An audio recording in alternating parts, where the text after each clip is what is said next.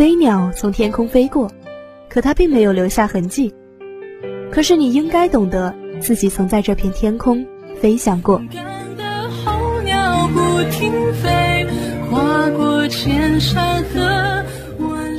把每一次转弯变成人生的一道风景和一份可以值得珍藏的财富。分享眼泪。站在岁月之巅，放牧心灵，倾听着属于你的故事。我希望每一个人都能够奋不顾身的去坚持做一件自己喜欢的事情。人在前行的时候，多少会有迷茫的时候，所以我想说，如果进步靠的是我们的智慧，那么成就靠的就是我们的信念。早睡早起都够所有的故事像时间温暖的滴答，走进每个故事里，聆听每段喜怒哀乐。人物会客厅，探寻人物故事，聆听人物心声。时间一去不返，回忆总会消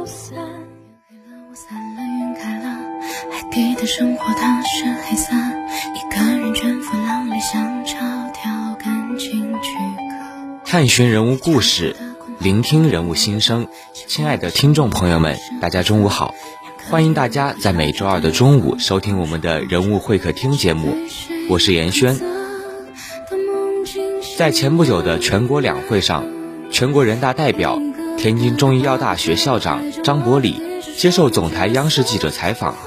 并且就网友关心的新冠肺炎疫情防控热点问题进行了详细解答。张伯礼表示，现在国内的疫情相对比较稳定，但国外的疫情仍在蔓延，还不能掉以轻心。戴口罩等习惯要继续坚持。今年的流感很少，感冒和上呼吸道感染也很少，这和大家坚持戴口罩有很大的关系。预计至少到明年开春后，应该就可以摘口罩了。如今，即使学校已经解除了封禁，同学们外出也要多加小心，做好充分的防护和消毒的措施，不让病毒有机可乘。好了，话不多说，还是马上进入我们今天的人物风云榜吧。人物风云榜，人物风云榜，人物风云榜。每周不一样的热点新闻，不一样的排行榜单，不一样的名流大咖。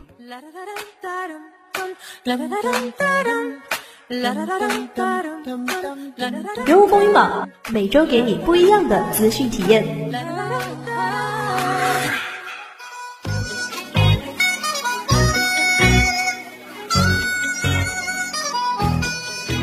第三名，近日，高中生何高航因一名路人在斑马线上被撞倒，为保护伤者避免二次事故的发生而当起了警戒线。这一暖心的举动获得了众多网友的点赞。当晚，一女子从斑马线横过马路时，被一辆电动自行车冲撞，随后双方均摔倒在地。为了保护伤者，正骑着电动自行车路过的何高航。赶紧来到了路中间，当起了人肉警戒线。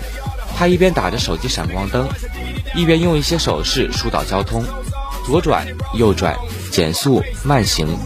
路过的车辆也纷纷配合，有序避让。谈起当晚救人的行情，何高航说：“当时正好路过，看到情况紧急，也没有考虑过往的车流，就是下意识的想保护倒地的伤者，怕他们被撞到。”大家纷纷表示。暖到了，少年真棒。第二名，三月七日，江苏省西山高级中学校长唐江鹏，在接受全国政协十三届四次会议第二场委员通道的媒体记者提问“什么是教育的真谛”时，给出了自己的答案。唐江鹏表示，学生没有分数就过不了今天的高考，但如果只有分数，恐怕也赢不了未来的大考。好的教育应该是培养终生运动者、责任担当者、问题解决者和优雅生活者。给孩子们健全而优秀的人格，赢得未来的幸福，造福国家社会。唐校长还表示，今天的孩子全面素质就是国家未来的整体实力，也是我们社会的幸福程度。唐江鹏的这番话引起了诸多网友的强烈共鸣。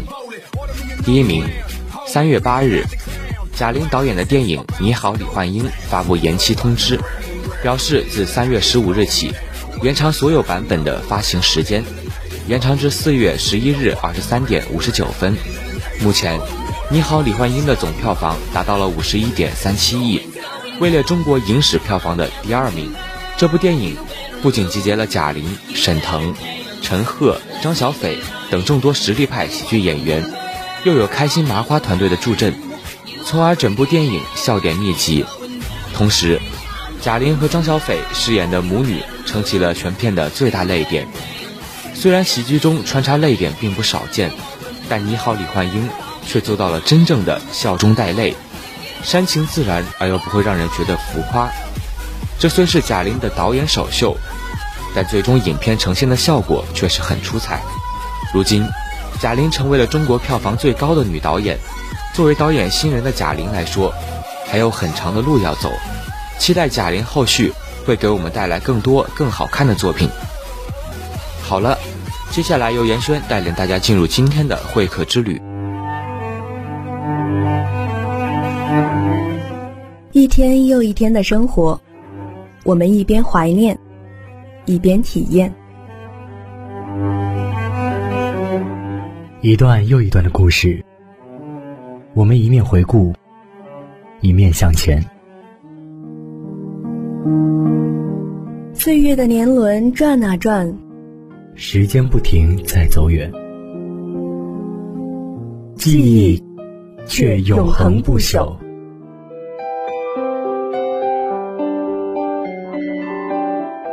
会客之旅，即刻启程。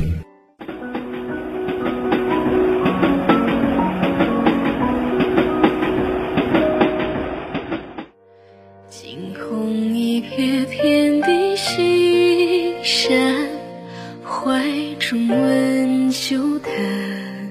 你好，李焕英改编自同名的春晚小品，故事是根据导演贾玲的亲身经历改编，讲的是她和自己妈妈的故事。在电影中，贾玲饰演的贾小玲意外穿越回到了八十年代，她去到了妈妈工作时的工厂，和年轻的李焕英相遇并成了闺蜜。他们之间发生了很多搞笑又令人感动的故事。在破五十亿前，贾玲曾发文感谢每个来观看电影的观众，她想把妈妈介绍给大家认识。相识的这段经历是快乐的，一些想和妈妈说的话也告诉了观众。感谢大家来看这部电影。谢谢大家认识了李焕英，谢谢大家喜欢李焕英。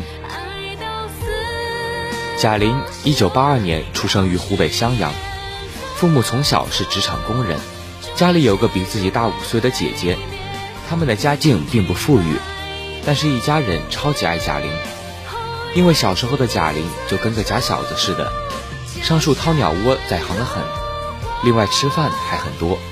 贾玲小的时候就特别喜欢去晚杂谈，父母对她特别疼爱，特别注重她的教育，也特别重视兴趣的培养，所以还特意给贾玲请了表演老师。贾玲第一年报考北影失败了，随后她就直接留在北京，一边打工一边参加第二年的艺考。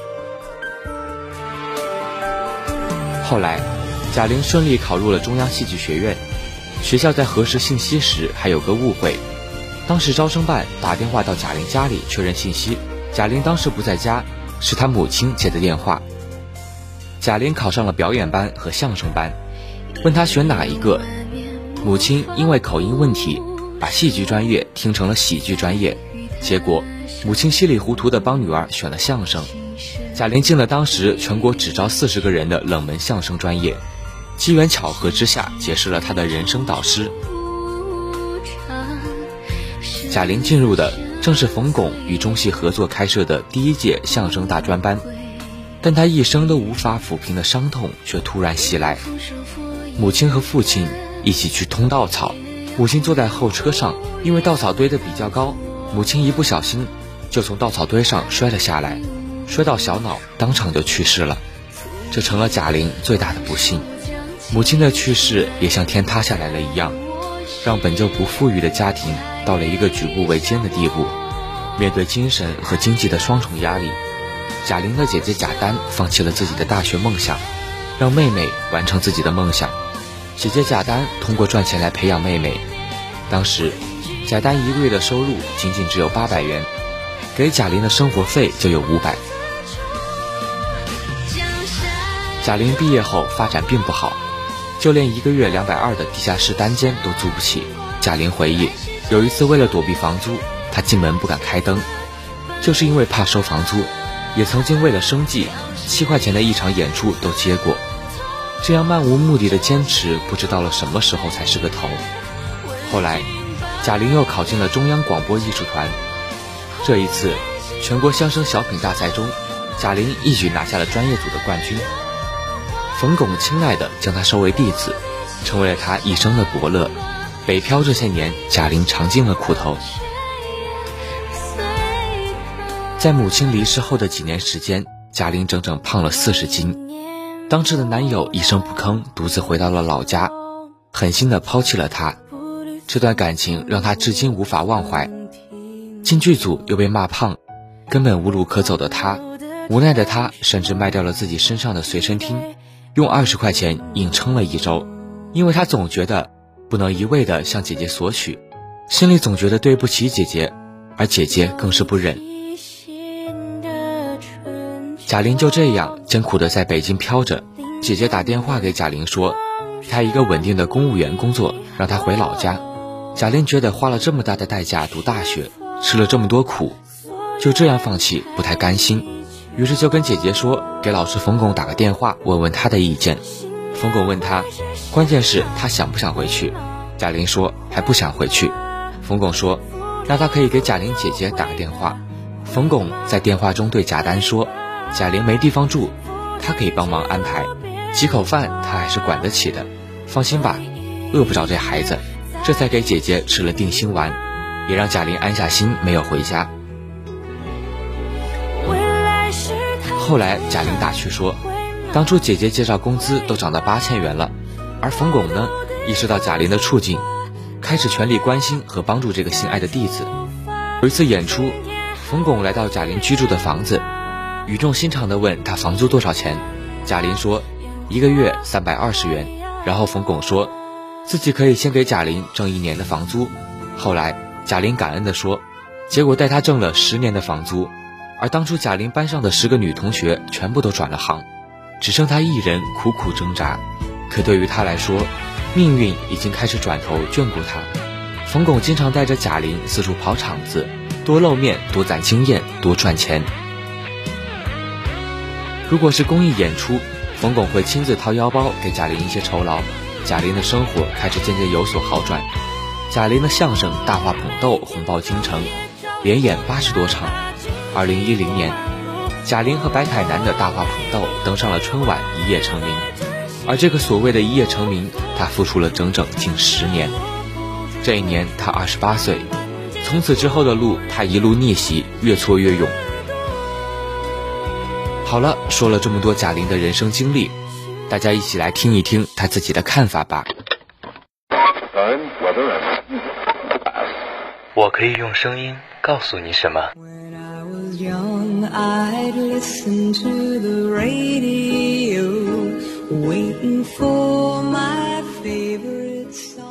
你会用耳朵聆听什么？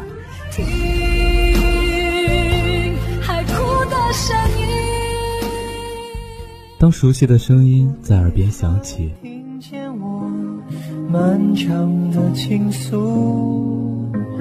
是我为你拥抱的海洋。那藏匿在心里最真实的感受，也被轻轻唤起。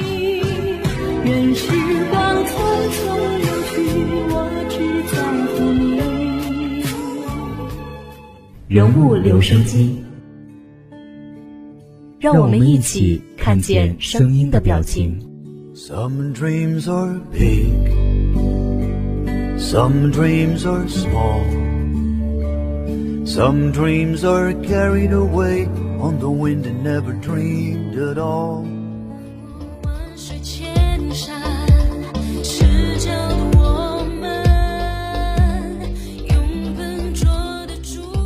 因为台词说的不够好，贾玲曾受到师傅冯巩的斥责而躲起来大哭。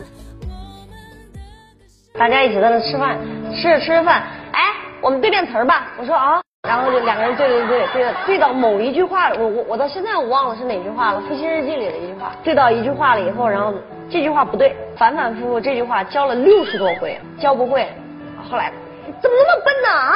他也有点急了，然后我就难受，我说我去上个厕所，我去厕所以后我就 我就特委屈，我就哭。我们的歌声惊醒了众人的梦，我们的。日本作家太宰治曾说：“悲伤的人总在笑，恰如喜剧，带给人们的欢笑最多，未必是幸福感最强的人，只是他们懂得藏起来所有的不快乐，在面对职业的敬畏中，需要拿出的是最有价值的东西。”在女性视角匮乏的电影史上，有贾玲这个冉冉升起的导演新星，入手探讨女性导演之力量，似乎更显合适。贾玲为我们带来了无数的惊喜，也让我们有了不一样的期待。时间在不知不觉的流逝，今天的节目到这里就和大家说再见了。希望大家每天都能拥有正能量，每天都充满精彩。我是严轩，我们下期节目再见。